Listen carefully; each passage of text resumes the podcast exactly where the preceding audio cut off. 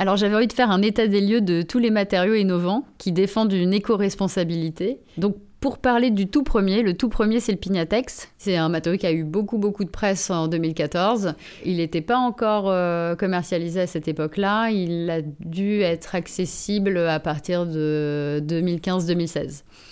C'est un matériau issu des feuilles d'ananas qui viennent des Philippines.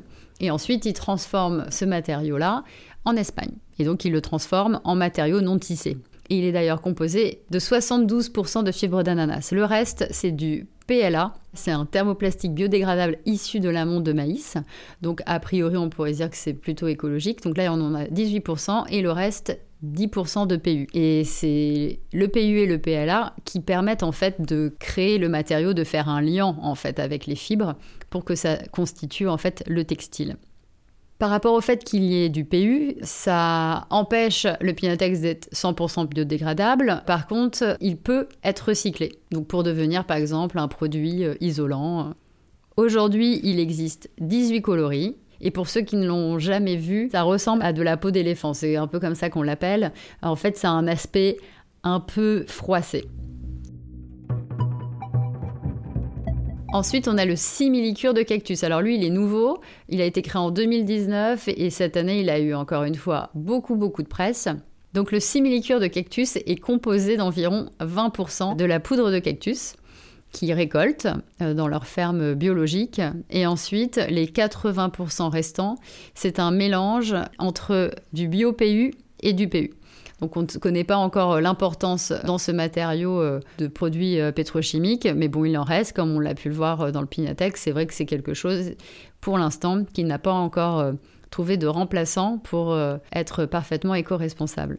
Le simili-cuir de cactus existe en six coloris et il ressemble étonnamment à du cuir ou plutôt à du simili-cuir. Ensuite, le bilif. C'est un matériau qui a été créé en 2019. Donc là, on est plus dans une transformation d'un matériau, un peu comme le cuir. C'est une feuille géante d'alocasia qui a une forme de cœur et Lorsqu'elle est euh, coupée, la plante continue de vivre. On prend juste les feuilles qui sont déjà les plus grandes. Elle pousse au Brésil et elle est euh, ensuite euh, transformée au Brésil également. Donc c'est 100% de la feuille, c'est livré non en laise. Donc pour euh, ceux qui ne connaissent pas ce terme, c'est qu'un textile normalement est livré sur une largeur fixe. Et, là, cette fois-ci, on reçoit une feuille qui a été, elle, traitée avec des huiles biologiques et contrecollée sur un textile. Aujourd'hui, ce textile sur lequel cette feuille est contrecollée, c'est un mélange de lin et de polyester. Apparemment, le polyester permet une plus grande résistance pour la feuille. La feuille à ce jour n'est pas biodégradable et elle existe en 10 coloris, fini mat ou vernis. Et esthétiquement, elle ressemble à une feuille avec ses nervures. C'est ça le plus étonnant. Les autres matériaux qui sont en phase de développement ou quasiment terminés, on a le matériau de pomme eux, ça fait pas mal de temps qu'on se parle. Euh, ils sont au Danemark. C'est très intéressant. On a vraiment vu l'évolution des matériaux. Vraiment, dans le matériau de pomme, ils essayent de ne rien mettre euh, de chimique ou euh, de plastique. Donc c'est pour ça que c'est très compliqué pour eux de trouver un lien pour le rendre euh, textile du coup. Les premiers échantillons qu'ils m'avaient apportés quand on s'était rencontrés, c'était très collant. Et là, pour l'instant, on n'était pas non plus encore arrivé à quelque chose que qu'on aurait pu travailler parce que quand on le pliait, ça marquait trop.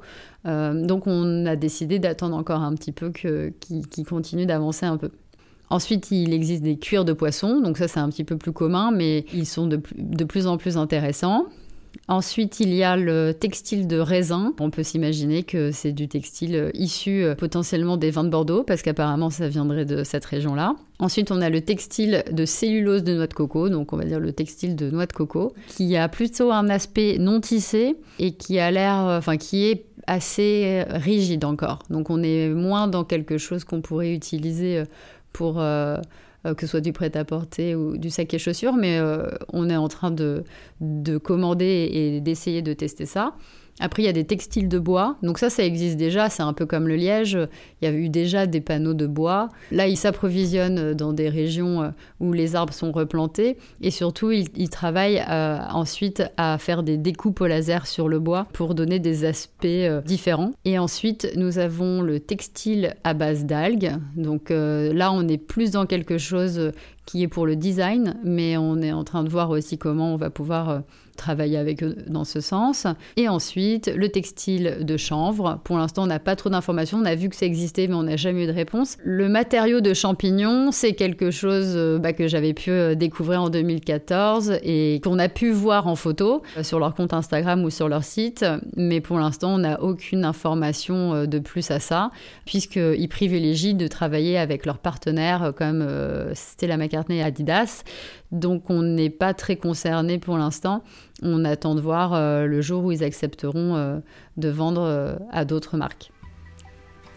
Bon, en gros, vous l'aurez compris, on ne vit pas dans un monde parfait et il n'y a pas de matériau parfait.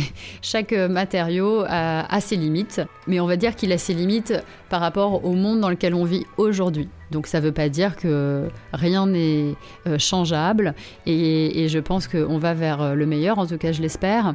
Moi, ce qui m'intéresse vraiment, c'est d'offrir le choix, en tout cas. Et maintenant, euh, au moins, vous saurez euh, en toute connaissance de cause euh, ce qu'il y a derrière et ce que vous achèterez ici ou ailleurs d'ailleurs.